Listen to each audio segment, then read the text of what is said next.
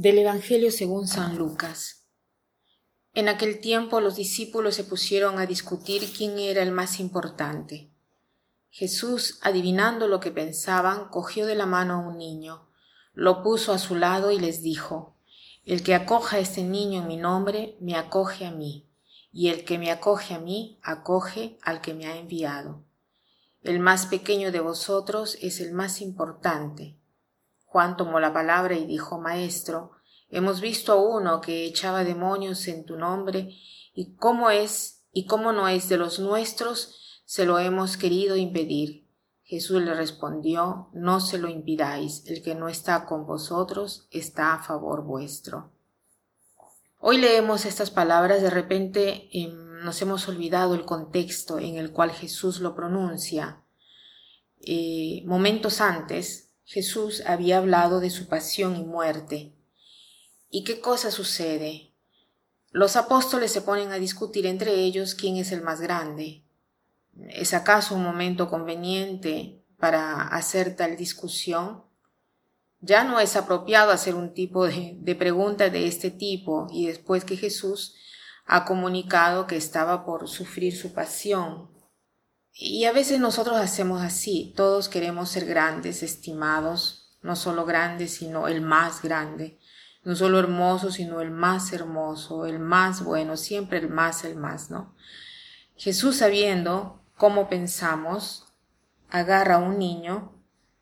En aquella época, los niños no tenían ninguna importancia, no eran defendidos como ahora que se trata de defender los derechos del niño. En aquella época el niño era de posesión del Padre, como si fuera una cosa.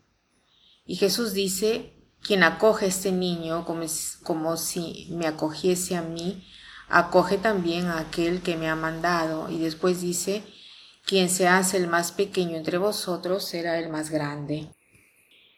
Hacerse pequeños. Eso nos hace ser grandes. Parece fácil, pero no es así, porque estamos tan llenos de nosotros mismos, de nuestros egoísmos, que no es fácil hacerse pequeño. Pero podría ser fácil, podría ser accesible a todos, porque mientras para hacerse grande se requieren dotes de un cierto nivel, hacerse pequeño requiere aceptarse con nuestros límites por lo que son, reconocer nuestros límites, aceptarlos y hacerlos vulnerables, porque cuando nosotros mostramos nuestros límites a otro, en un cierto sentido permitimos al otro de ayudarnos. O sea, permitimos el ingreso del otro en nuestra vida. Nosotros a veces queremos hacerlos eh, los independientes, los autónomos, Aquellos no necesitan de nadie porque son autosuficientes, pero esto nos impide la verdadera comunión y la colaboración con el otro. Entonces hoy el Señor nos está diciendo, verdaderamente quieres ser grande, entonces hazte pequeño. Miren que cuando uno es verdaderamente grande, se logra hacerse pequeño y siente la necesidad de hacerse pequeño yo tengo amigos que son altos y siempre tienen que agacharse, justo porque son altos. Y eh, yo, que soy baja, no tengo que agacharme jamás porque ya soy baja.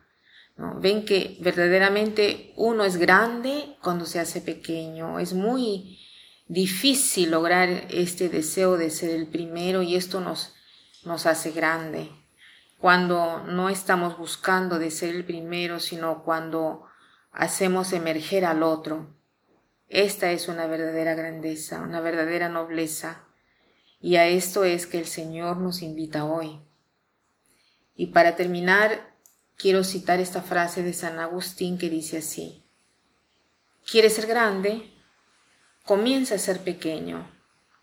¿Quieres un edificio que llegue hasta el cielo? Construye primero el fundamento de la humildad. Que pasen un buen día.